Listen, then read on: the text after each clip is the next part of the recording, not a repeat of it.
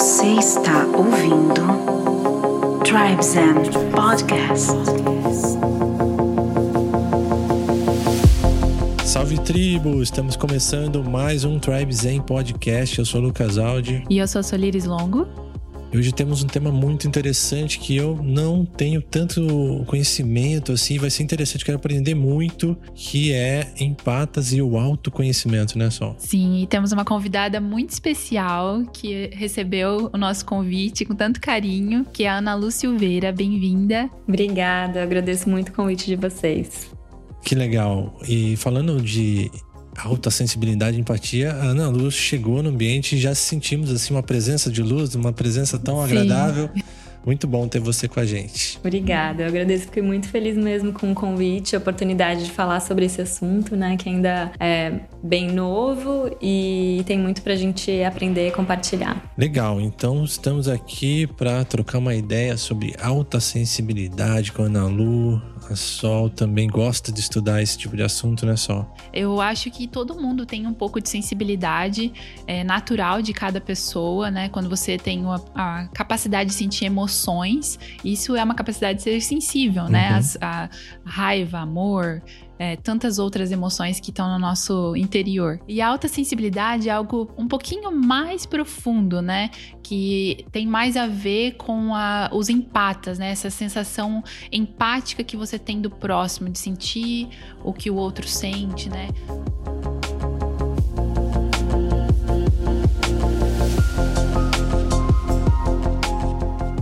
Mas antes de começar o papo, eu quero perguntar para a Nalu. Eu quero saber da Nalu como foi o começo da jornada dela até o autoconhecimento, já que a Nalu traz lá workshops, está fazendo mentorias, trazendo conteúdos muito interessantes para empatas. Por isso que a gente se conectou, né? A gente viu o conteúdo dela, só já acompanhava faz tempo, tem muita coisa legal. Então, passar a palavra para a Nalu, fala um pouco sobre aí sua jornada até, até esse ponto. Eu comecei a, a, me aprofundar no autoconhecimento mesmo com uns 25 anos, uns 5 anos atrás.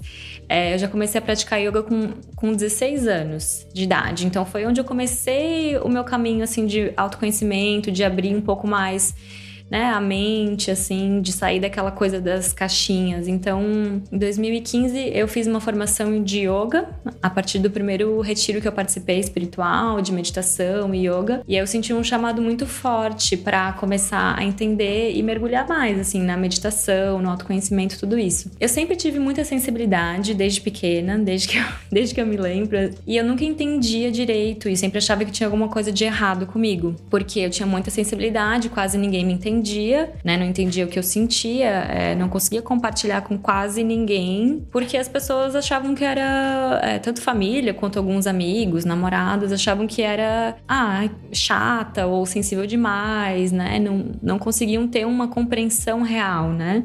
Então vinha muito um julgamento e eu não me sentia acolhida, não, não me sentia pertencente também. E aí foi quando eu comecei a ler mais sobre empatas, mais ou menos em 2018, e eu comecei a ver, ah, então tem mais pessoas que sentem da forma que eu sinto, né? E aí começou a fazer um pouco mais de sentido, comecei a me sentir um pouco mais acolhida, não tão estranha, né? Comecei a, a ver que não tinha nada de errado, apesar de ser algo é, não comum entre as pessoas, não é o mais comum, né? Eu realmente sentia, me sentia muito sozinha, me sentia não compreendida. E aí eu comecei a a me aprofundar mais, fazer workshops, né, através dos, das fontes de estudo, que geralmente são em inglês. Eu comecei a estudar mais, fazer workshops, comprei livros, né, só sobre empatas. E aí sim que realmente, assim, foi transformador na minha vida, onde eu vi que tem mais pessoas que são assim, que não tem nada de errado comigo, que não sou só eu que sinto dessa forma, que tem os desafios, né? Então isso tudo começou a fazer muito sentido para mim e eu comecei a aprender a lidar melhor com isso através desses ensinamentos, né? Olha que incrível. Muito legal. E a curiosidade, esse seu despertar foi na dor também? Porque normalmente a galera é na dor, né? Naquele momento difícil que a gente busca algo além do, do racional, do, do senso comum. Foi, o meu foi total através da dor. Como eu falei antes, eu trabalhava como modelo, né? Então, eu sempre tive muito forte, assim, uma um chamado para a espiritualidade, para autoconhecimento, mas como o meu meio familiar, sociedade, amizade era muito normal, né? Muito dentro das caixinhas, assim. Eu praticava yoga, né? E isso começou a expandir a minha mente, a minha consciência, até abrir para a espiritualidade, né? Aquela questão de abrir a mente fora da religião, porque minha família é católica, então sempre aquelas, né, aquelas caixinhas assim. Mas como esse todo esse outro hum, meio, né, social era muito forte no tradicional, né? Eu não mergulhava para esse outro lado de mim que era forte. E em 2015 aconteceu é, uma coisa bem é, desafiadora na minha vida, assim, relacionado com imagem. Né? Trabalhar como modelo é muita imagem, é muita um, ilusão, né? Muita, enfim, é realmente um olhar mais externo, né? E eu sentia falta desse olhar interno. Eu sabia que tinha muita coisa ali para olhar para dentro.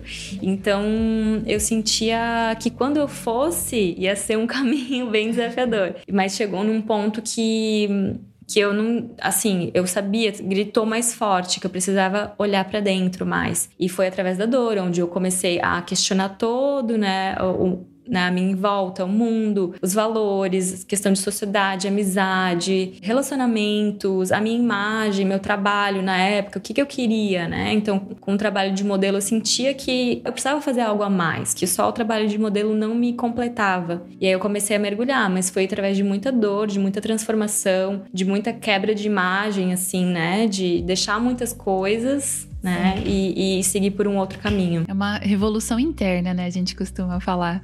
E o legal, talvez, que o yoga, estando presente na sua vida, ajudou muito a você saber entre esses dois pilares diferentes, né? Esse contraste, como a gente costuma falar. Porque se você tivesse só acostumada com essa vida de modelo e a família mais tradicional, que tem a religião, talvez você nunca saberia o que tem do outro lado. E aí, esse, essa ligação sua com o yoga já mostrou, não tem algo além, né? Deixa eu cutucar aí, deixa eu ver o que, que tem aí dentro, né? Deixa eu ver o que tem dentro de mim, né? Eu tive muita sorte, porque a minha primeira professora de yoga, ela trouxe realmente o, a raiz do yoga. Então, nunca foi sobre a, somente a prática física, ela sempre trouxe muito do autoconhecimento, da, da conexão com o divino. Então, eu lembro que desde a, a minha primeira aula de yoga eu já chorei muito, assim, no Shavasana, porque era, foi, sempre foi um, um yoga muito espiritual, né? Então eu tenho ela como uma mestra, porque eu sinto que ela é, me direcionou realmente para esse caminho do autoconhecimento. E sem dúvidas ali que foi o start para eu começar a ver, não, calma, não é só isso aqui, tem mais coisa, tem mais coisa, né? E aí eu sempre falo que o yoga eu sentia que eu molhava as pontas dos pés, mas sempre que, tipo assim, tinha um retiro, alguma coisa para eu aprofundar, eu eu dava um passo para trás, porque eu não me sentia ainda preparada. Aí foi em 2015 que eu realmente mergulhei e daí fui fazer a formação, que foi muito transformadora, foi um ano, né, de formação de yoga e foi sempre para mim voltada para autoconhecimento. Eu nunca tive é, o desejo de ser professora de yoga. Uhum. Foi totalmente voltado para autoconhecimento. E aí é ali que foi assim um ano de muito, foi realmente meu despertar, meu primeiro despertar, assim, teve muita quebra de, de crenças, né? Mudou muito a minha visão de mundo, de vida e foi durante esse ano ali de, de formação de yoga, que eu realmente comecei a mergulhar bem profundo. Comparado com o que eu fazia antes, eu mergulhei realmente. Antes eu só Sim. molhava as pontinhas dos pés. E é legal também que você, é, ao se autoconhecer, a buscar esse interior seu que estava ali guardadinho, fechado e precisando aflorar, você começou a ajudar outras pessoas, que eu acho maravilhoso, que quando você se autoconhece, o seu potencial de ajudar o próximo é muito maior muito maior. Porque se, se você conseguiu fazer isso com você, você consegue despertar uma sementinha, pelo menos, para o outro fazer, buscar o mesmo caminho, né? Que é onde você inspira tantas pessoas, né? Que legal. Então, eu queria saber da Ana Lu, para os nossos ouvintes, o que são empatas. Consegue trazer para a gente uma descrição simples, assim, para clarear essa ideia? Existe uma diferença entre empatia e ser empata, né? Então, assim, um ser humano normal tem empatia. Um ser humano que não não tem empatia, ele é considerado psicopata, narcisista, né? Então eles têm um, uma deficiência dessa habilidade de ter empatia. Então se tivesse uma escala, psicopata, narcisista, eles têm um zero na escala de empatia. E o empata, ele tá no 100, ele tá no máximo. Uma pessoa normal, ela tem um pouco menos que o empata. Porque a diferença de um empata é que ele consegue sentir as emoções, as sensações físicas das outras pessoas ou de algum lugar, né, é, no seu próprio corpo. Então vai além de uma empatia normal, digamos assim, né? Mas dentro de ser empata ou de ter alta sensibilidade, existe também um espectro, né? Um nível. Então tem algumas pessoas que sentem mais algumas coisas e outras outras. Então não é algo fechado, é algo muito individual também. Mas uma das questões é de você sentir no seu próprio corpo, você absorver. Então, absorver, absorver por exemplo, a ansiedade da outra, da outra pessoa, sentir né, a ansiedade da outra pessoa, sentir sintomas físicos até de outra, outras pessoas. Uhum. É aquela hum, habilidade de ser esponja que as pessoas falam. Ah, Entende? Uhum. Isso é legal porque quem nos escuta fica até o final, porque a Ana Lu vai nos ensinar, vai dar caminhos e dicas. Para quem quer se proteger. E eu vejo que isso tem um lado bom e um lado não tão bom, porém, é como se fosse um dom. E a gente, se aprender a utilizar essa característica, ela pode ser maravilhosa. Então é interessante essa, essa guiança, né? esse direcionamento, clareza e o autoconhecimento, que é o tema que a gente traz aqui hoje, né? E fiquem até o final, então, para saber. Eu acho legal também quando você trouxe essa questão de ser esponja, porque dependendo, eu sinto isso comigo, não o tempo inteiro, mas em determinados momentos, assim, durante o mês, eu sinto que tá mais aflorado que também tem a ver com os nossos ciclos e tudo mais. E você trouxe essa questão de sentir o que o outro sente, também se você fala que você está sentindo um ambiente pesado ou que tal pessoa tem uma energia um pouco negativa, muita gente vê isso como desculpa, né? Para às vezes você não se misturar ou não ir em lugares, lugares que, tá, que tem muitas pessoas, e, é, e é, muita gente usa isso como uma fragilidade, né? E na verdade não é, é um poder. É um poder, só tem que aprender a, a, lidar com isso, né? Por isso que o autoconhecimento é tão importante, porque você sabe até onde você pode ir, ou você sabe o que fazer antes e depois de, por exemplo, ir num lugar que, que você sabe que é desafiador, ou encontrar pessoas que são pesadas ou vampiras uhum. energéticas. Então, é mais você aprender a lidar com né, do que se fechar, porque assim, por exemplo, eu tenho muita sensibilidade em muitos sentidos, né? Eu, eu assim, todos os testes que tem de alta sensibilidade de empatas, eu sou o máximo, nível máximo. Então, é desafiador porque muitas vezes a gente tem vontade de se isolar né? De tipo morar numa montanha e, tipo assim, só quero ficar na natureza. Que seria maravilhoso, mas são escolhas de vida, né? Então, como no momento eu não sinto que é o meu chamado é ir pra uma montanha e só ficar meditando, e sim tá aqui em meio, né, vivendo em sociedade, e eu sinto que tem um, um chamado forte para trazer essa consciência, para estar tá transformando né, essa sociedade, essa nova era que a gente fala. Então, é bem desafiador. Por isso que eu compartilho, porque eu sei como tá sendo é importante para minha vida, para o meu bem-estar, né? Cuidar da minha energia para poder viver um pouco mais em harmonia, porque é muito desafiador. Por exemplo, ontem eu saí com as minhas amigas para ir jantar num restaurante, super legal o ambiente, mas assim, é, depois começou a encher, assim, né? Encher, não, não muito lotado, mas as mesas. É muita informação, é muito estímulo externo, música, ambiente. E isso, para uma pessoa que tem alta sensibilidade, é extremamente. É, sobrecarrega muito, né? Porque é como se a gente não tivesse os mesmos filtros que uma pessoa normal, digamos assim, tem para bloquear. Então, é uma coisa que me incomoda muito. Só que hoje em dia eu já tenho noção disso, eu não me julgo mais por isso. Eu não acho que, ai meu Deus, como eu sou chata, né? E eu aprendo a um, saber o quando vale a pena para mim. Então, por exemplo, ontem eram pessoas que eu, são especiais, eu amo elas. Então eu fui e também sei o meu limite, de tipo assim, ah, essa tal, até tal hora, depois disso já vai ficar pesado, eu vou embora. Então é um jogo de cintura, assim, que precisa ter e autoconhecimento. Você aprende a se respeitar e ao mesmo tempo ser agradável com as pessoas que você ama, porque não tem como a gente negar tudo à nossa volta. A gente vive num mundo social, num mundo que é permeado por relações, né? E eu acredito muito que o ser humano, ele tem esse caráter de se relacionar com outras pessoas. Talvez essa, esse, esse isolamento seria a melhor saída, mas ao mesmo tempo, a partir do momento que você aceitou vir para esse planeta, né, que muita gente fala que a gente escolheu estar tá aqui, então a gente tem uma missão. E se a gente se isolar, a gente vai estar tá anulando aquilo que a gente veio fazer. Então acho muito sábio você trabalhar esse autoconhecimento em você e poder ajudar mais pessoas, né?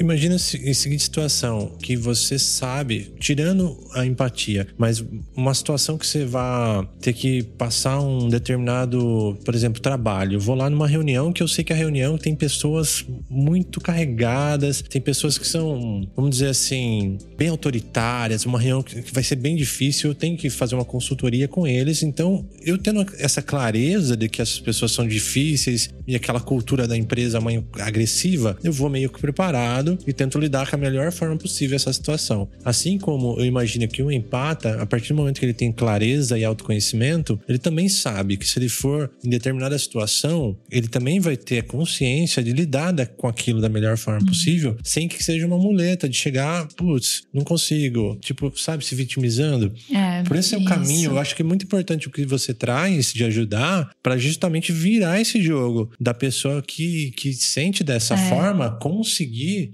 lidar com isso da melhor forma possível. Não ser mais vítima, né? E se empoderar. É. Se empoderar é. e ajudar com, com o benefício que isso também traz. De você ter, vamos colocar assim, uma intuição aguçada o valor que tem isso, a sabedoria que tem por trás de sentir algo que pouca pessoa sente. De ter essa, essa intuição é, como um guia, né? E com certeza isso é algo muito positivo entre em, em ser empata, né? É, quando você não tá consciente de que você é um empata, você não sabe sobre essa sua alta sensibilidade, você também pode sentir que tem a sua intuição bloqueada. Uhum. Então, assim, é, é realmente algo que mexe em todas as áreas da vida, por isso que é um assunto muito, um estudo muito complexo, muito completo, porque influencia em todas as áreas da vida, né? Esse livro que eu estudo, que para mim é um livro assim que eu, cada página eu, eu ficava assim, meu Deus, é eu, é assim, eu sinto isso. Então foi muito incrível para mim ver que mais pessoas sentem dessa forma e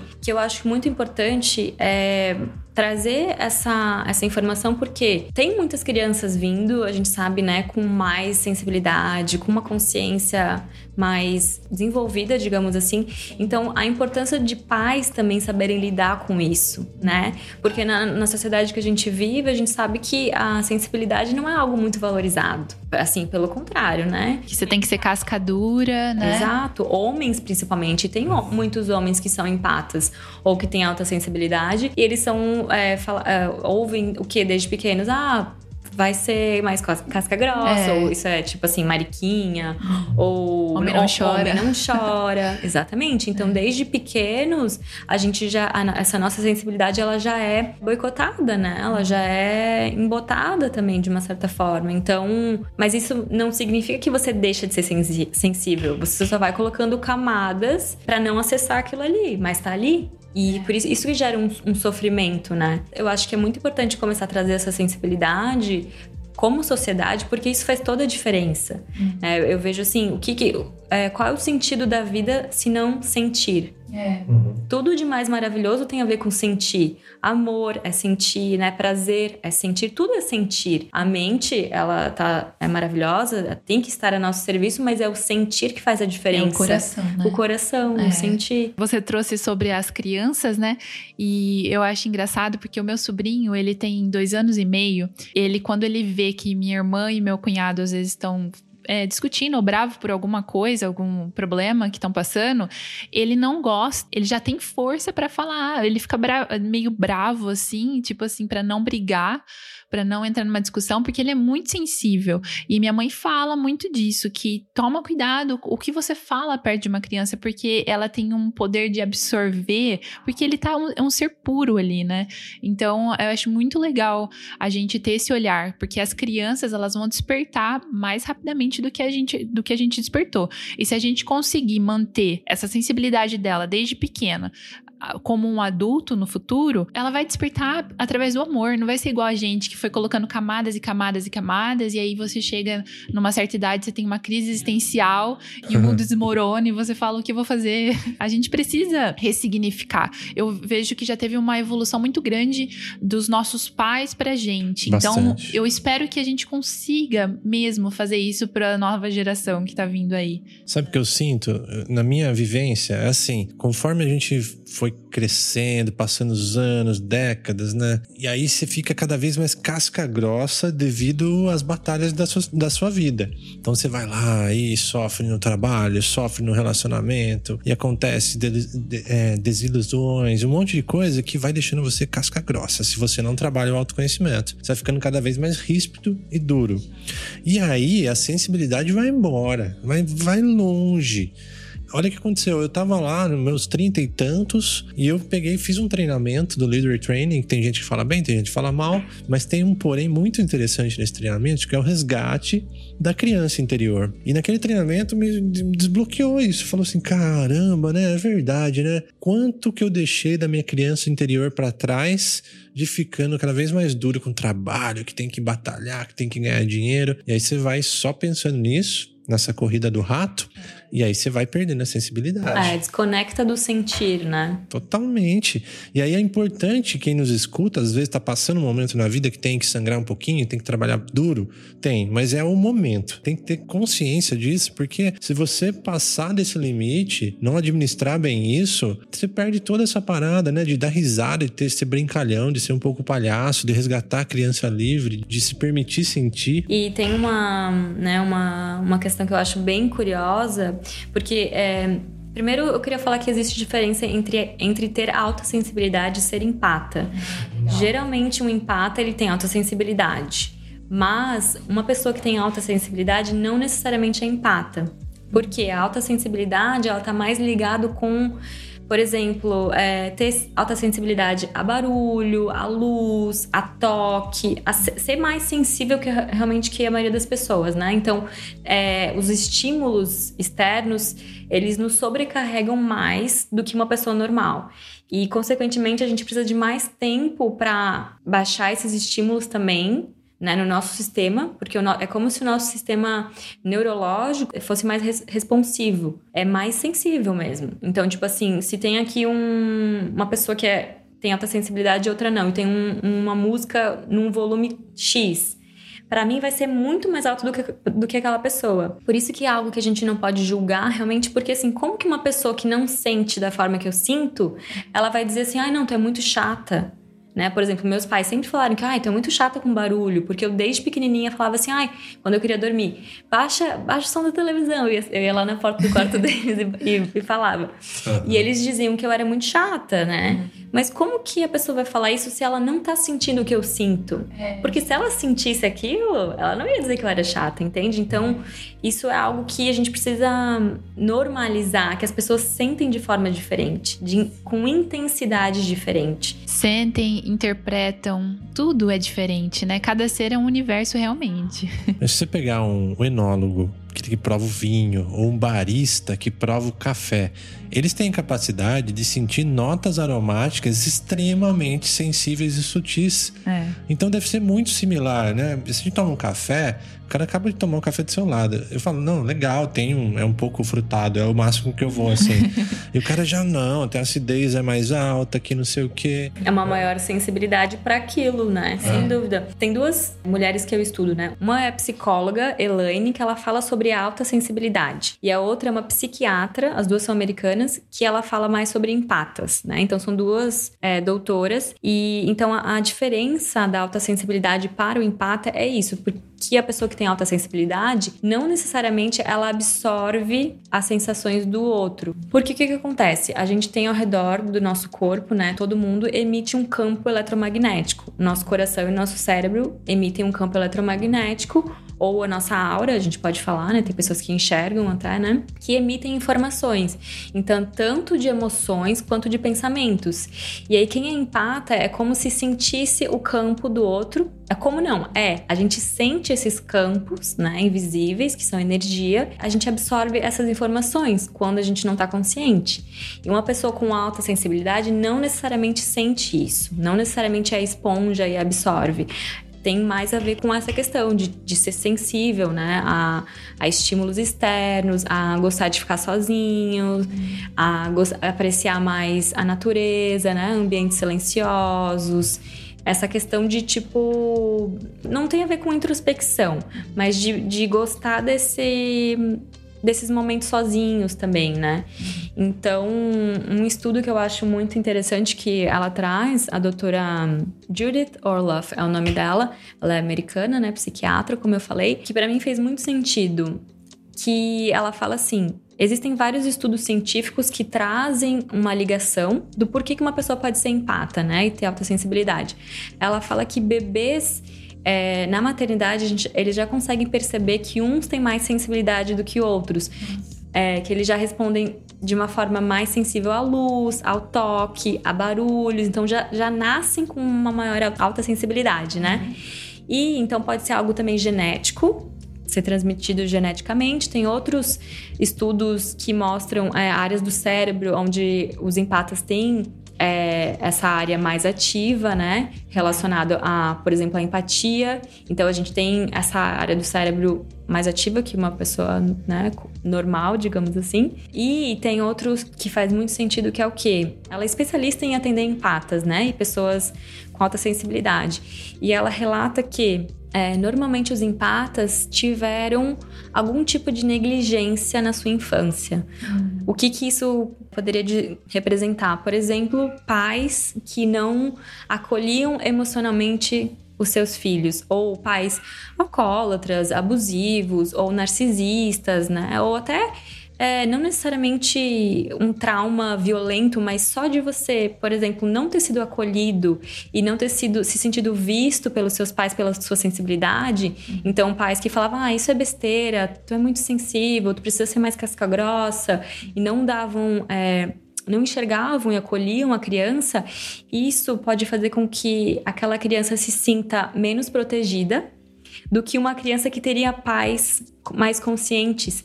Então ela já não desenvolve essa proteção que outras crianças desenvolvem, entende? Então ela já se sente mais é, desprotegida no mundo porque as referências dela de proteção, de, né, que eram os pais, de acolhimento, ela já não tinha isso. Então ela não. Como se ela não tivesse construído já essas defesas, né? Sim. E também é, essa proteção que falta nela, como forma de se proteger, talvez é onde ela foge, né? É a fuga, talvez, de se isolar, de não se relacionar. Ou também eu sinto que essa alta sensibilidade, se ela não tá trabalhada, o empata não trabalhado, não desperto, né? Que a gente vai entrar nesse assunto também, ele também atrai mais coisas desafiadoras, assim, né?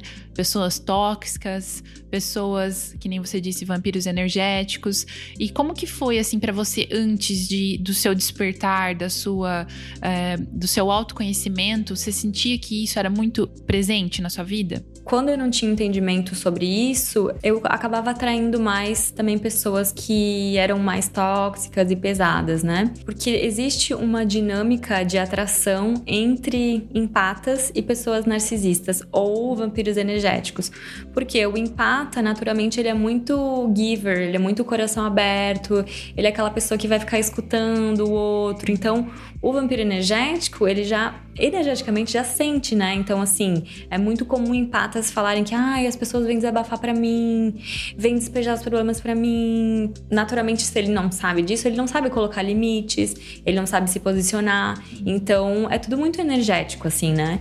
Então, a partir do momento que você começa a ter consciência e você começa a colocar limites entre até esse ponto aqui eu vou, então eu posso te ajudar até aqui, mas isso aqui é teu, isso aqui, né? Você precisa lidar com isso, ou eu vou te ajudar da forma que eu posso, mas é, o problema é você que é outra pessoa que vai ter que resolver, né? Então, co começar a colocar limites e também energético, né? Também tem é, estratégias de proteção energética, tudo isso, que vão. que você vai começando a se posicionar mais e não vai, não vai ficando tão aberta e só doando, doando, doando a energia e não tendo troca. Porque uma relação de vampiro energético, a principal coisa que a gente observa é que não tem troca. Então é aquela relação que você sai, já sai mais triste ou mais pesada, ou tipo, vai fazer naquele encontro e ai, volta, tá, não tô tão legal, se sente meio drenada, né? Então não tem troca, só tá fluindo de um lado. Então por isso que é importante trazer a consciência, né? Eu não sei, até então eu não. Eu já fiz alguns testes, mas eu acredito que eu tenho uma sensibilidade maior,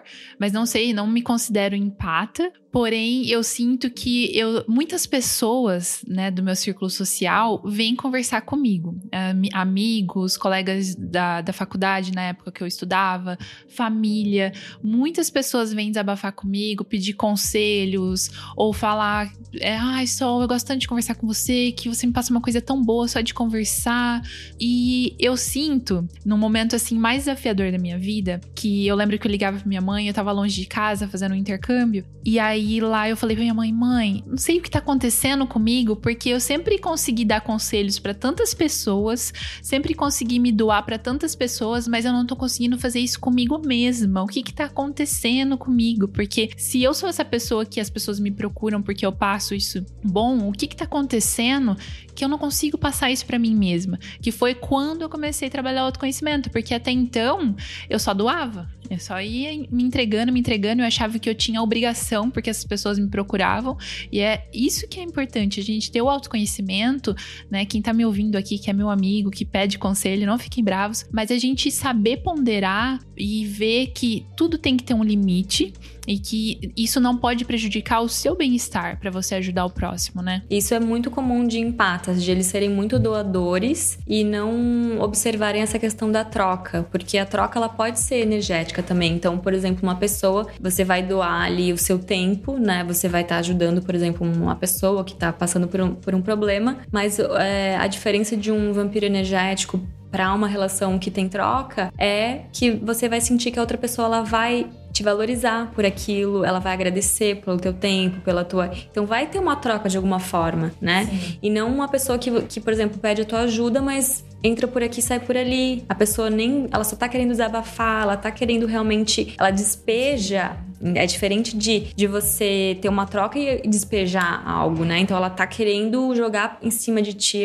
um problema dela e tirando a responsabilidade dela. Então ali não tem troca e é ali que pesa. Às vezes a gente quer ajudar, mas o outro não tá receptivo para receber. Gera uma cobrança ainda e às vezes as pessoas que têm essa postura que não é tão legal aí, a pessoa se faz de vítima no sentido que se você não ajudar, ainda você fica ruim, né? Essa é, é a característica que eu vejo da pessoa que não tem essa troca saudável. Se você tenta ajudar, ela cria um problema para você ainda. Uhum. Porque é um momento que você de repente tá teve um trabalho e, e não não esteve presente, já criou um atrito, criou um uhum. conflito. Uma cobrança, né? Uma cobrança, exatamente. Uhum. E quando é uma coisa saudável, a gente começou a observar isso no nosso círculo de amigos depois que a gente entrou mais profundamente nesse autoconhecimento, que é assim, as pessoas elas fazem essas trocas sem cobrar nada e sem esperar nada, sem expectativa. É. Então é muito legal ter essas trocas saudáveis e depois que acontece assim, pode até a gente não se fala por um tempo,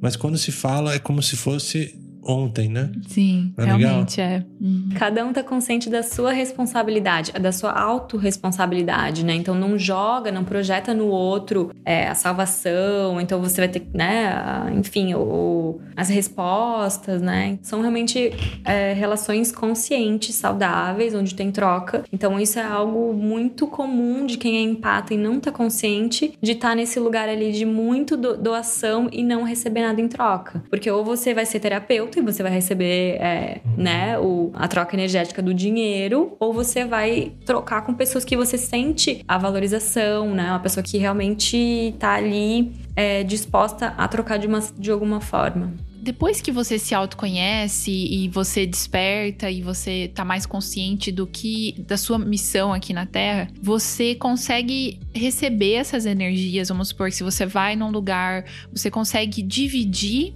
essa energia trabalhada em você, vamos supor, eu gosto de meditar, de trabalhar com cristais e manter minha energia, minha vibração elevada. Então, se eu vejo que alguém está precisando, eu vou dividir também. Não é só aquela questão de que a pessoa que você vai sentir a dor dela, mas também você vai poder diminuir um pouco o que ela está sentindo, meio de de doar o que você tem também? É, o que eu vejo, assim, que às vezes algumas pessoas podem interpretar de uma forma como se fosse um egoísmo, mas a gente pode pensar assim: é, você tá com uma pessoa que ela tá passando algum, né, algum desafio, tá com alguma dor ali. A gente, quando não tá consciente, é, a gente vai sentir aquela dor e vai ficar naquilo ali também. Mas quando os dois estão naquela dor, tu não consegue ajudar a outra pessoa, né? Você tá aqui vibrando na dor da pessoa. Então, pra gente realmente ajudar alguém, a gente precisa estar tá vibrando vibrando mais alto. Então, por isso que não, que não adianta, digamos assim, nada você sentir a dor do outro e não fazer nada, vai ficar os dois sentindo aquela dor, né? Então, por isso que é importante você ter a consciência de não absorver o que não é seu e realmente de, uma, de um lugar mais alto, de uma vibração mais alta, poder ajudar aquela pessoa. Não é questão de dividir, né? Você, claro, você pode ajudar a pessoa a partir da tua vibração, da tua frequência mais alta, não baixar a tua vibração para sentir a dor da outra, é. porque senão fica os dois sentindo né, aquela dor, mas não, não tem nenhuma, nenhum benefício. É como se fosse mais compassivo do que só dividir a dor, né? Eu vi uma vez é, num curso que eu fiz de mindfulness que meu instrutor falou exatamente isso, que quando você sofre o que o outro tá sofrendo, você só tá potencializando a dor no mundo. Então, ao invés disso, manda energia boa, manda luz, né, de, da uhum. forma que a gente imaginar. Então, ao invés de sentir o que o outro tá sentindo, você tem que elevar aquilo e transmutar, né? Como se fosse isso. Você pega aquela energia transmutar, ruim é interessante esse conceito, é, né? e transmutar, né? Eu acho que é muito legal. Ah, isso é algo que empatas precisam aprender a transmutar, porque é, quando a gente não tá. Claro, mesmo eu, assim, estudando sobre o assunto, ainda várias vezes eu me pego me sentindo coisas que eu sei que não são minhas. Porque, como a gente é muito aberto, tem essa sensibilidade, é muito fácil absorver. Tá num lugar que a energia tá mais pesada, né? Ou pessoas. Quando, quando você convive com pessoas que são mais pesadas, então é bem difícil você nunca absorver. Então, é mais essa questão de trazer a consciência e às vezes transmutar também. Então, às vezes, se eu vejo que eu já absorvi, eu preciso transmutar de alguma forma. Pode ser ficando sozinha, né? Que é algo muito importante para quem tem mais sensibilidade é, algum momento do dia sempre nem que seja meia hora, mas ficar sozinha, sem ninguém interferindo, sem ninguém, né, emitindo informações, sem barulho, ou meia horinha para colocar um, um, uma frequência, um mantra, meditar, ou ir para a natureza, colocar o pé na grama para transmutar ou no mar, né? Então, é, esse cuidado diário com a energia é muito importante, principalmente para quem tem uma vida mais é, desafiadora, digamos assim, quem pega transporte público, uhum. né? Ou quem trabalha em ambientes que tem um, um chefe que é super boss, narcisista, ou um colega de trabalho que te pesa, né? Assim, tem muitas pessoas que me relatam isso no trabalho, que às vezes tem pessoas mais pesadas, desafiadoras no trabalho. Então, dependendo de como que é a, a vida diária, né, de uma pessoa com alta sensibilidade, ela precisa ter um, um cuidado maior. Sim, é como uma manutenção da, da, da própria energia, né? Exatamente. Muito legal. incrível essa questão aí. Eu gosto de, desse conceito de transmutar, porque porque é um recurso das pessoas que mesmo que sentem muito ou não sentem tanto, mas sentem alguma coisa, todo mundo é afetado energeticamente de alguma forma. Não tem jeito por mais que você não tenha essa sensibilidade de, de detectar isso rapidamente ou nem conheça muito disso, mas às vezes você vai no ambiente e tá pesado e você sai drenado, você conversa com alguém e fica cansado. Acontece isso. Então é legal essas dicas que a Ana Lu trouxe que funcionam muito. São assim. ferramentas poderosas. A né? dica que eu até eu acrescento a dissociação que seria o seguinte: você sair um pouco desse ambiente ou dessa postura que você está inserido. Às vezes você está dentro de um, um, trabalho, uma reunião ou uma discussão, qualquer coisa. Quando você se dissocia, é você se enxerga em terceira pessoa. Vamos colocar assim. Vamos supor que você tá, você tá numa, numa colina e o seu eu tá lá embaixo. Então você precisa sair um pouco dessa. Às vezes a caminhada é muito boa, sabe? Ler um livro, você desconecta, sabe? É o devaneio. É, eu trago muito um mantra que é observar e não absorver. Ai, que legal. que legal. De ficar, ficar mais no lugar de observador e não se identificar, como tu falou. É. De, porque quando a gente tá ali numa troca com alguém, né, que tá ali reclamando, tá se vitimizando, aí você. É, é automático. Você se conecta com aquilo e você vira aquilo. Nesse momento você absorve.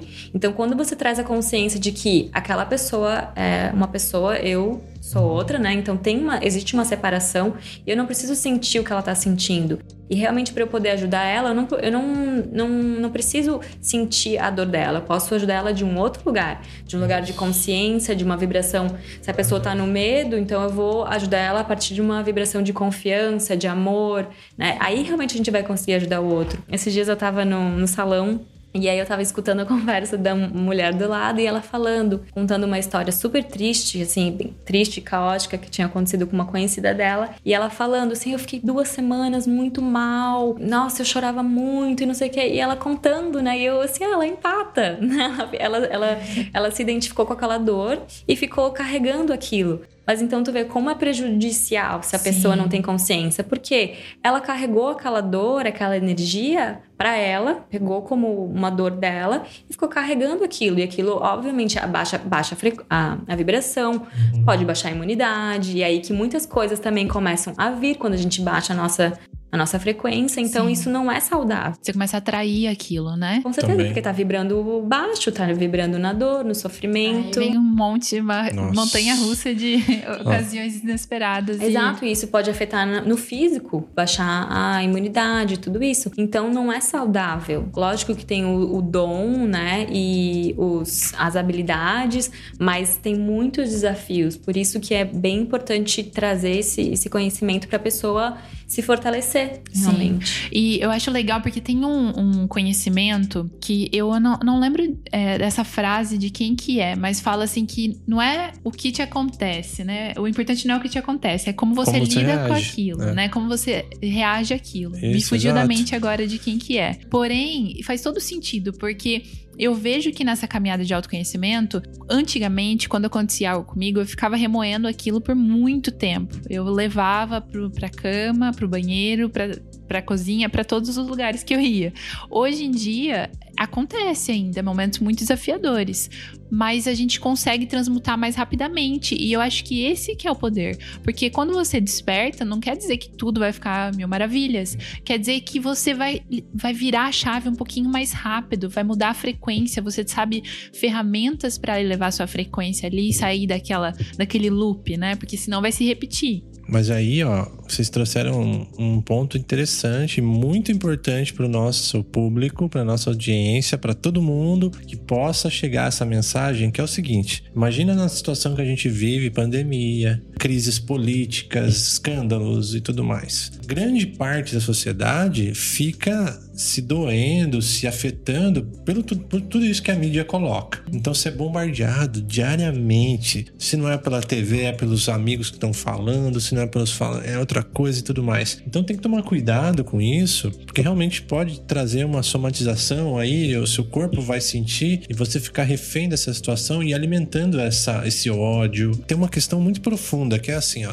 às vezes você quer, você quer que seu país é nobre, às vezes o, o porquê disso, né? Você uhum. quer que o seu país seja legal, que, que prospere, você quer que as coisas sejam justas, mas essa não é a forma de ajudar. É. Você ficando bravo, com raiva e revoltado e revolucionando e, e querendo ir contra, resistindo, é. É, não é o caminho com mais certeza. eficiente. Se a gente colocar o que pode ser feito? Eu pergunto isso pra minha mãe sempre, quando ela tá assistindo a TV. Revoltada. Revoltada que alguém roubou milhões. Eu falo assim: peraí, o que você pode fazer em relação a isso agora? Você é. pode resolver isso agora? Não, eu tenho que ficar informada.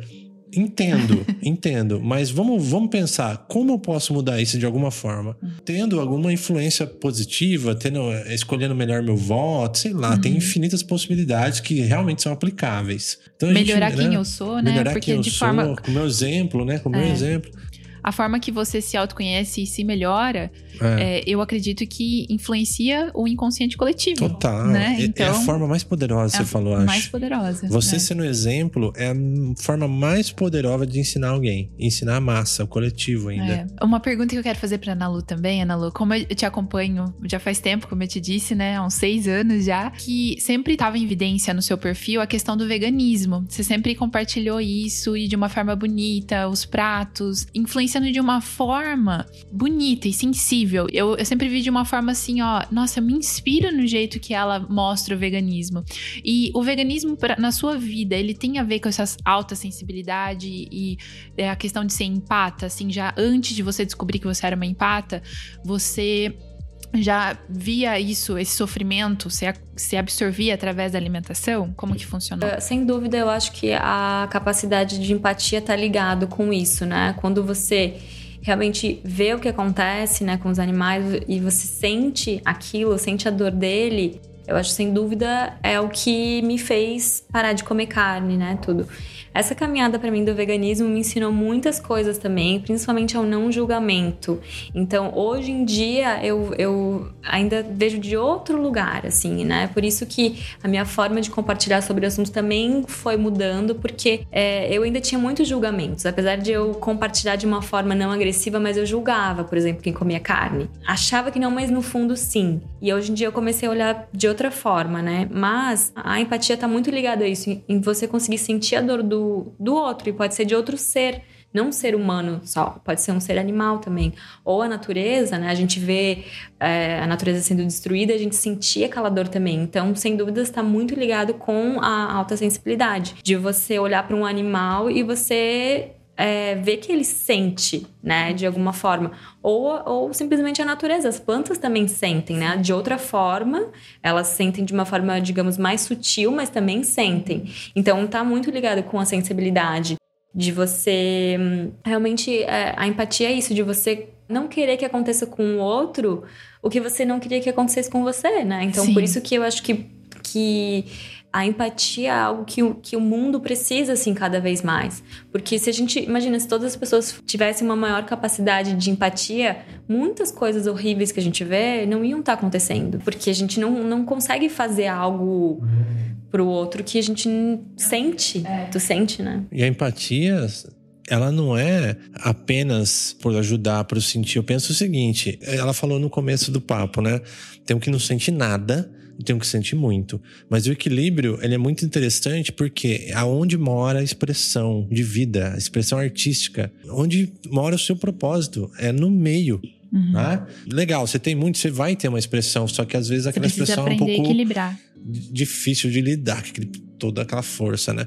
Mas para quem tá super na, no zero ou na, lá embaixo. Distúrbio mesmo. Ela é, precisa é. de, desse equilíbrio, dessa sensibilidade para começar a se expressar e falar assim: eu acho agora meu propósito. Isso. E assim, Ana Lu. Tem pergunta, que ter sensibilidade né? para encontrar seu propósito, né? É, e até é legal isso, a forma como a Ana Lu lidou com isso, tra trazendo isso em forma de conhecimento, de compartilhar esses conteúdos porque começa a virar sua missão, né? Uhum. É, eu tenho esse, esse conhecimento, eu tenho esse, essa sensibilidade, eu vou usar ela. Olha é. que expressão legal. É verdade.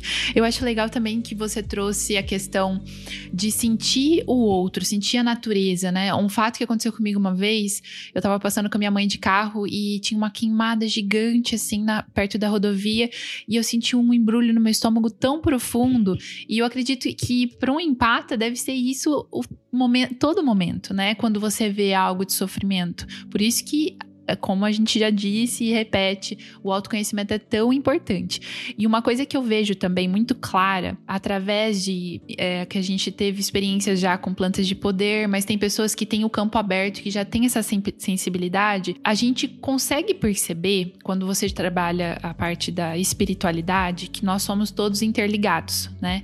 Por mais que os animais, as plantas não são seres sencientes, porque elas não têm sentimentos, mas os animais têm. Porém, somos todos ligados. E aí tem aquela concepção que nós somos um também, que é muito forte. E isso quando você expande a consciência. Então eu acredito que o empata, ele ainda não conseguiu, ele não tem esse esse murinho construído entre ele e o outro. Então é essa forma que a Ana Lu tá trazendo aqui de que você não vai fazer para o outro algo ruim porque o outro é outro você, né? Então, quando a gente trabalha essa sensibilidade e tenta explorar um pouco mais esse lado empático, a gente não vai maltratar o outro. A gente vai entender que nós somos um e que o mundo tá uma bagunça porque a gente ainda não se ligou nessa, nessa questão, né? Exatamente, é exatamente isso. Assim, ouvindo tu falar, dá pra, dizer, dá pra ver que tu é empata, com certeza.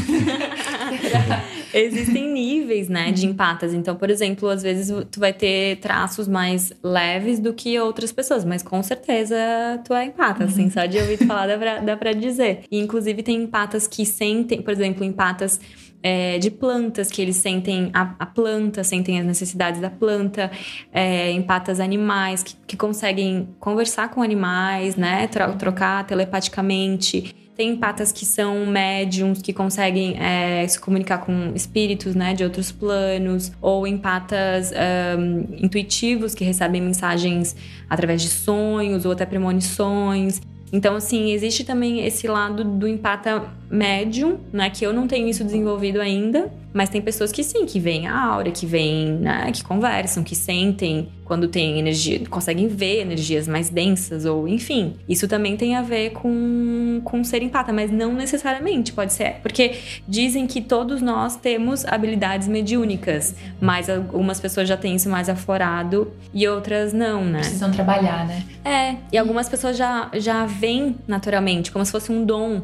Eu tenho uma terapeuta que eu gosto muito que ela fala bastante sobre isso e eu perguntei, tá, mas por que que algumas pessoas têm essa habilidade e outras não? Ela falou assim, olha, é que nem tu querer entender por que que uma pessoa vem já com o dom de pintar ou, ou criar uma escultura ou tocar violão, né? Pessoas que já têm, é, são habilidades de cada, de cada ser, né? É verdade. Eu eu escutei vocês falando e veio até me uma recordação interessante pelo lance das plantas de poder da ayahuasca, né? Que, que foi o seguinte: veio uma mensagem muito. É, uma, é esse é papo que a gente só pode falar no Torbizen aqui, porque você sabe que a galera tá preparada para escutar isso. Que assim, numa dessas sessões com a ayahuasca, me veio muito assim tudo já aconteceu. O tempo é uma ilusão, né? Tudo já tá ali. Basta você alinhar a sua frequência àquele que você quer, aquele objetivo, aquele que você é, procura, busca, né? O que está buscando já tá lá. Uhum. Alinhamento de frequência. Então, no meu caso, foi assim, né?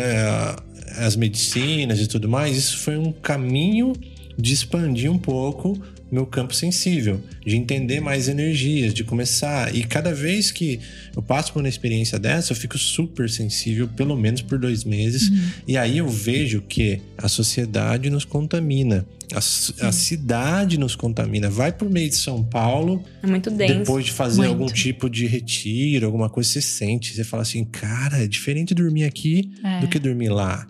É diferente tudo. Dormir perto da natureza, né? né? É, energia. É. A, gente não, a gente não enxerga, mas existe um mundo onde é tudo energia, tudo né? Tudo é. Então, tipo, quem tem mais sensibilidade nesse sentido e consegue ver realmente é. onde é mais denso, onde menos. Então, imagina em São Paulo e comparado com a natureza. Muito é diferente. outra energia, né? É, é um e exemplo aí, simples, né? Muito simples. E quem tem mais, um pouco mais de sensibilidade já consegue perceber. E outras pessoas que não estão tão conscientes, elas, por exemplo, vão, né, vão em alguns lugares e vão lá no bar e depois vão, enfim, lugares que estão, né, super bagunçados e elas não entendem mas elas também sofrem as consequências. No outro dia elas estão cansadas, estão acabadas, estão, enfim, do, ficam doentes e não, não têm consciência disso, É. né? Por exemplo, eu antes de entender dessa minha autossensibilidade, desde, desde novinha eu nunca gostei muito de sair em balada e beber, porque eu sentia muito as energias que, que rolavam, né? Era algo que naturalmente eu não gostava, mas eu não entendia o porquê. E eu me achava estranha. E as minhas amigas falavam: Meu Deus, mas o que, que tu fica fazendo numa sexta-feira à noite? E eu assim, ai, prefiro ficar em casa e acordar cedo no outro dia. E hoje em dia eu entendo, ainda mais com o álcool que corta a nossa, a nossa ligação com a consciência e baixa, né? Então vem, tu fica muito mais suscetível a sentir ah, algumas energias. Então, no outro, geralmente se eu bebia um pouco, pou- pouquinho que fosse, assim, no outro dia, geralmente eu acordava muito mal. Já pegava o físico, ficava, baixava minha imunidade, ficava doente, tipo, dor de garganta, alguma coisa assim. E é algo que eu compartilho, assim, ah, nas minhas mentorias, e muitas meninas falam, nossa, mas eu também, eu fico, sempre baixa minha, minha vibração. E claro, tem muito a ver com a sensibilidade, né? Mas algumas pessoas é, que não têm essa consciência vão indo no automático, que é o que? Ah, você sair, você beber, você encher a cara, você sei lá o quê. E sofrem as consequências, mas nem tão conscientes de que do que, que tá rolando. Exato. Eu né? acredito que as pessoas, a maioria das pessoas que ainda estão inconscientes, elas estão tão intoxicadas pelo meio, né? Que a gente acabou se tornando um objeto do meio. A gente ainda não, a gente não foi ensinado a ter a nossa autenticidade e se conhecer. A gente não sabe que a gente é. a se conectar com o que sente, né? A, a intuição, a tipo assim, se perguntar, ah, eu quero ir nesse lugar. Não, eu não quero. Ou então hoje eu não quero. Ou então eu vou, mas é tal hora não. Agora pra mim já deu, eu vou voltar. Não vou ficar mais tempo. Ou então um copo pra mim deu. Se conectar com o que tu sente mesmo, porque aí sim que a gente começa a, a aprender a, a harmonizar mais, né? E não ir no, no flow do que as pessoas dizem que é pra fazer, do que é certo, do que é Boa. normal. Sim, total. Perfeito. Que muitas pessoas se perdem aí, né? Não se respeitando, não respeitando o que sentem e querendo.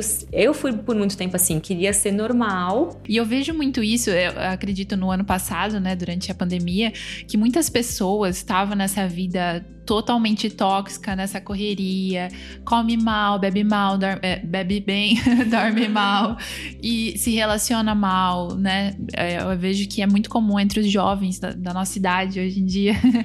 Mas durante a pandemia, a gente é, foi tirado isso de muitas pessoas. E aí veio a crise, né? Porque, e agora? Eu não tenho tudo isso, eu vou ter que lidar comigo. Meu Deus, o que, que eu vou fazer?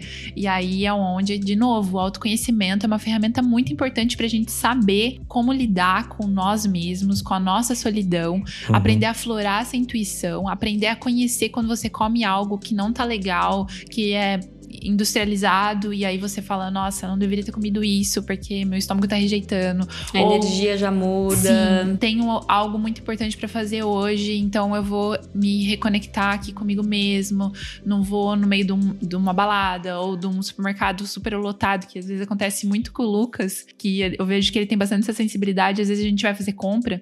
E ele volta esgotado. Ele fala: Nossa, eu não gosto de supermercado, É, muita depende, gente, é, muito, muito barulho. muito produto. Praça né? de alimentação do shopping, cara. É. Pra mim é terror. Um sintoma clássico é a aversão à multidão, a aglomero. Isso, sim, é muito engraçado que eu brincava, né? Que quando veio a pandemia e tipo, ah, não pode aglomerar, eu falava, "Ah, não vai mudar nada na minha vida. Já, já, já não É. aglomerava, porque realmente é muita interferência, é muita, muita coisa acontecendo ao mesmo tempo, é muito estímulo. Isso sobrecarrega a gente mais do que pessoas que não têm essa, essa Eu, eu não sinto É. problema com as pessoas. Sabe o que eu sinto? É. a- o movimento energético. Porque assim, ó, quem tá lá no- na praça de alimentação, às vezes tá assim, ó, agitadão, tomou cinco café e tá falando alto e, falando naquela vibração energética super acelerada. Imagina isso multiplicado por mil. Sim. Aí eu fico no meio, cara, eu fico assim, chega uma hora que eu não aguento mais. eu não aguento mais. Eu te entendo perfeitamente. Eu, por exemplo,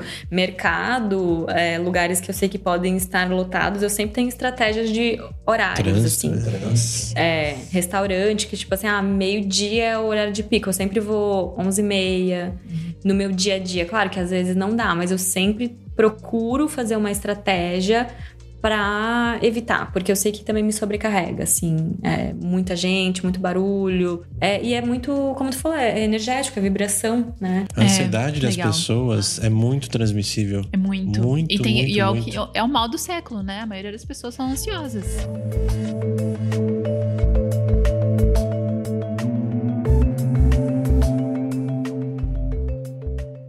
Ó, pra, pra gente não se estender muito, eu quero É. perguntar pra Nalu, no bloco final agora, quais são as dicas pra galera se proteger, a pessoa que se identificou com esse papo, falou, meu Deus, agora tá tá fazendo sentido.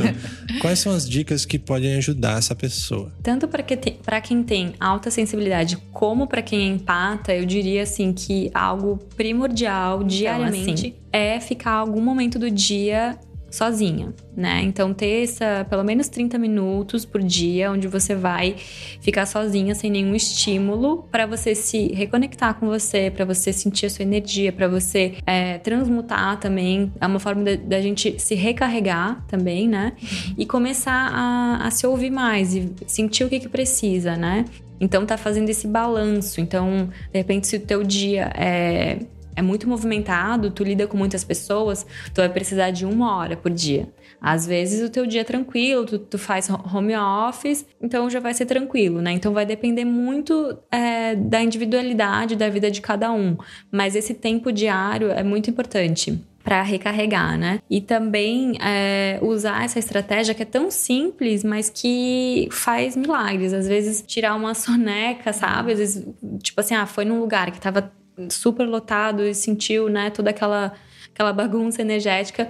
Voltar, ficar um pouco em silêncio, colocar um mantra, né? E não ficar é, tentando. Porque algo que a gente pode usar como forma de lidar com a alta sensibilidade pode ser, por exemplo, comer demais. É muito comum empatas usarem a comida como forma de é, desensibilizar, né? Lidar com aquela sensibilidade que a pessoa não sabe como lidar e come, come as, emo as emoções, ou forma de aterrar também, porque às vezes o energético fica muito bagunçado e a pessoa come como forma de aterrar. Ou então outro tipo de vício, né? Tem pessoas. É, pode ter, o empata pode sofrer de, de alguns tipos de vícios como forma de lidar com a alta sensibilidade. Inclusive as drogas. Pode ser uma forma de a pessoa se dessensibilizar, de se hum, amortecer da sensibilidade, né? É bem comum é, empatas sofrerem também com essa questão. Então, o tempo sozinha, ele te ajuda a recarregar, né? A transmutar. Então, a pessoa pode fazer várias... é, tem várias coisas que eu ensino também nos meus workshops. Por exemplo, banhos de ervas, escaldapés, é, usar aromaterapia, os cristais, né? Tanto de proteção quanto para criar o teu ambiente, assim, para tu, né, ser o teu porto seguro, para tu voltar pro teu canto, assim, se recarregar. E também é, proteção energética antes de ir para um lugar, por exemplo, fazer uma visualização onde você vai estar criando ao redor do seu campo. é, você pode visualizar algumas cores, né, de, de proteção, por exemplo, uma, uma bolha de luz azul, né? Então você vai intencionar aquilo fazendo uma, uma breve meditação, onde você não vai absorver o que não é seu e você vai se sentir protegida naquela bolha. Você pode chamar os seus guias, né? Com o que você se conecta, um anjo da guarda. Então, fazer, é, tá sempre cuidando realmente da energia, né? Sentindo o que que tu precisa. Então, ah, eu tô muito, tô carregada. De repente, então, vai tomar um banho de mar ou vai para a natureza. Então, tá sempre fazendo esse check-up, né? Assim, check- check-in, digamos, de tá é, sintonizando com o que tu tá sentindo, com o que tu precisa. E, e a meditação, né? A meditação diária também ajuda muito a você conseguir identificar como que é a sua ne- energia naturalmente. E aí, a partir disso, você consegue é, perceber quando você absorveu algo que não é seu. Porque o que, que acontece? Muitas pessoas nem sabem que absorvem coisas dos outros porque elas nem conhecem a sua própria energia. Então elas nem sabem como que elas se sentem naturalmente. Então elas vão absorvendo daqui dali. Se sentem sobrecarregadas, às vezes estão com ansiedade que não é delas, às vezes estão com uma dor de cabeça que não é delas, ou com uma raiva, né? Aquilo que tu falou de ficar repetindo muita coisa que a gente ouve e absorve, porque o que a gente ouve é informação também. E isso é uma forma de é, de, a gente se alimenta também através do que a gente ouve. Então as pessoas às vezes estão ali repetindo ódio, raiva por coisas que ouviram né, na, na televisão, na mídia, e nem sabem que aquilo não é delas porque elas não conhecem como elas são sem interferência. Então, esse tempo sozinho, a meditação, tudo isso, o autoconhecimento, é assim o primordial. Muito boas dicas da Ana Lu. Eu vou complementar com duas técnicas que eu uso para proteger a minha energia, é, tá? Tá bom. Duas coisas. Uma que eu faço no banho é tipo de uma limpeza. Você, você é, pega a própria limpeza do banho, que é a água escorrendo, passa a mão de forma cruzada no corpo a partir do ombro cruza e tem essa intenção de limpeza energética, porque naquele momento você pode aproveitar aquele ritual do banho para fazer uma limpeza energética, Sim. que funciona super. E de manhã, quando eu faço a meditação, no finalzinho da meditação, eu faço essa técnica que a Ana Lu também falou de você se proteger para o dia. Então você faz a meditação de manhã e no finalzinho dela você já mentaliza um campo de energia e, e traz a intenção que nada vai te afetar que não seja para o seu próprio benefício. Então, seja aqui esse campo e sai pro dia zerado. Legal. Com certeza, é isso que tu falou de fazer a meditação de manhã e se preparar para o dia faz é, total é diferença. E a água, ela transmuta muita coisa. Então, essa visualização no banho, né? Ou então o escaldapé, ou então, tipo, usar o sal grosso para fazer limpeza, assim, uma vez por mês, pelo menos isso tudo ajuda, né? Na, na, parte mais energética. Outra coisa que eu gosto de ter sempre é. Ando sempre com uma turmalina na bolsa, né? Uma turmalina negra. Ou alguns outros cristais também de proteção que, que pode ter, né? E sempre trazendo isso para consciência de que você não vai absorver o que não é seu. Então, tá consciente mesmo. Porque eu acredito que a gente, o nosso ser, né, interior, superior, eu acho que ele é muito poderoso. E se a gente faz esses comandos, eu acho que é tão poderoso quanto Sim qualquer outra coisa, né? Que nem você falou, a nossa imaginação, ela tem um poder gigantesco, é provado né? cientificamente então, isso. É... O subconsciente, ele só recebe, ele só aceita o seu comando. O subconsciente, subconsciente né? ele só ele aceita e faz. É, é. a soberania, ah. que, né? A gente, a gente tem esse poder. Por isso que quando eu coloco essa intenção de observar e não absorver, ou de fazer uma proteção ao meu redor, isso realmente funciona, porque eu tenho esse poder. E aí a gente tá como tu falou, colocando comandos e trazendo a consciência, né? Sim. E elevar essa vibração com outras ferramentas. É, eu achei legal você falar da água também, porque se hidratar bem é, também ajuda a elevar a nossa frequência, a nossa vibração, Muito, né? É. Meditação, exercício físico, o sol, né? Contato com a natureza, sem dúvida, é primordial. O movimento, né? Que nem o Lucas falou da dica dele, então eu vou dar minha dica.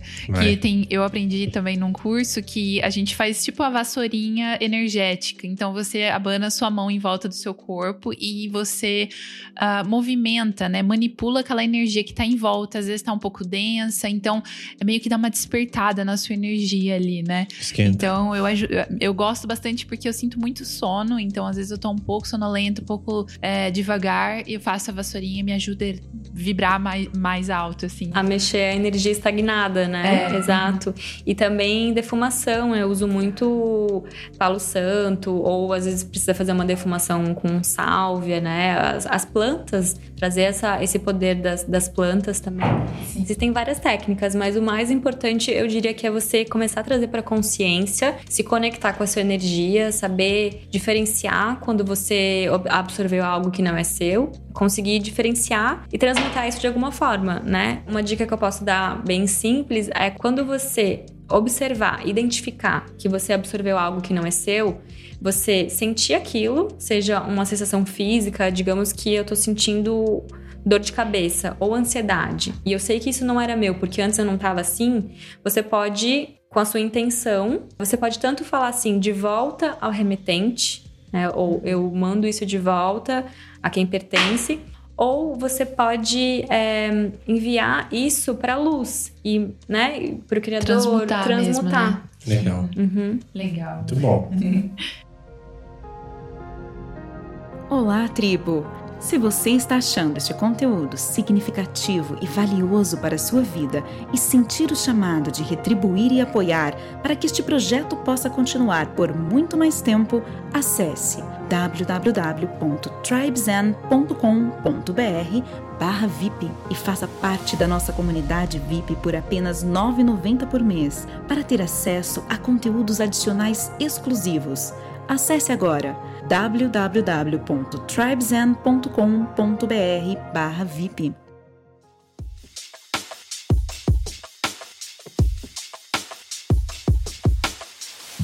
Então, olha só que legal. Tivemos já um bloco pré-dicas. Nossa, muitas E dicas. agora tem o nosso bloco final, final, dicas parte 2, que são as nossas indicações antes de você ir embora. Já deve estar com o caderninho cheio, lotado de anotações, que a É. Nalu trouxe muita coisa legal. E agora uma rodada aqui nossa de indicações pra gente fechar esse episódio sensacional. Bom, a minha dica, como sempre, eu gosto muito de filmes e séries também que eu aprendo algo, né? Não é na questão de fugir, mas algo que me traga uma sensibilidade. E eu lembro no momento que eu estava passando por uma fase desafiadora na minha vida, que eu estava bem desconectada do meu eu, e eu comecei a assistir o, o Annie with an E. Aquela série fez eu reconectar novamente com a minha sensibilidade, porque mostra muito essa questão da Anne de querer que ela reprima suas emoções, o jeito que ela se sente. E, e eu vi muito a- a- o meu eu ali, a minha menina, a minha criança interior ali também, que durante muito tempo reprimi, deixei de lado e aquilo foi como resgatasse a minha essência, assistindo aquilo, aquela aventura. Então, pra mim é muito especial. Eu não gosto muito de maratonar séries, mas a Anne foi assim uma série muito especial pra mim. Então, eu vou dar uma dica bem específica, assim, ela é em inglês, porque, como eu falei, esses assuntos que eu estudo todos são em inglês, não tem quase nada em português. Até hoje, no- as, as fontes, né, são todas em inglês. Então, esse livro, ele tá em inglês, não tem ainda tradução para português, mas quem consegue, né, quem já fala inglês, consegue ler, é, se chama Empath Survival Guide, que é o guia de sobrevivência para empatas, que é um livro que consegue baixar no Kindle ou comprar também pela internet. E, assim, é maravilhoso, um livro grandinho, assim, mas ele traz todas é, as áreas da vida que, que uma empata pode ter os desafios, né? Tanto no trabalho, quanto em relacionamentos, quanto essa questão da saúde, tudo. Impacta todas as áreas da vida. Então, esse livro, para quem tiver a oportunidade comprar, ele vale muito, muito a pena. Assim, para mim, foi um livro que transformou a minha vida. Legal, pô, muito legal. bom, boa dica. E aí a minha dica é o seguinte, uma coisa diferente hoje, eu mostrei para só um recurso no computador interessante. A gente tava falando de consumir coisas que nos afetam, né? Hoje notícias e tudo mais. Uma forma de você se informar de uma forma mais inteligente também é usando um site que chama Feedly. Feedly. Eu vou deixar o link também aqui no nosso site. Você acessa lá tarbzen.com.br, procura esse episódio tudo que a gente falou tá lá anotado para você, você acessar como link. Ele é um feed RSS para quem conhece, ou seja, você consegue assinar os sites que você gosta e confia e ele agrupa essas notícias para você como se fosse um blog, um blog de um monte de sites. Então você pega lá, eu quero notícias de espiritualidade, notícias de meditação, de mindfulness, de criatividade. Você pode pôr as categorias e cada categoria você assina os sites que você acha realmente relevante e lá num único feed, numa única tela, você consegue observar essas notícias diariamente lá. Então é uma forma muito rápida. Ao invés de você ficar procurando em mil sites, ter que navegar por vários sites, se condensa tudo num lugar só. Ou nunca encontrar uma notícia boa nos sites padrões, né? É, pode pesquisar também. Para quem usa redes sociais quer fazer conteúdo, às vezes você pesquisa dentro da sua lista de sites. É muito bom. Feedly.com. Então é isso aí, galera. É, marca a gente lá, faz um story se você curtiu esse episódio.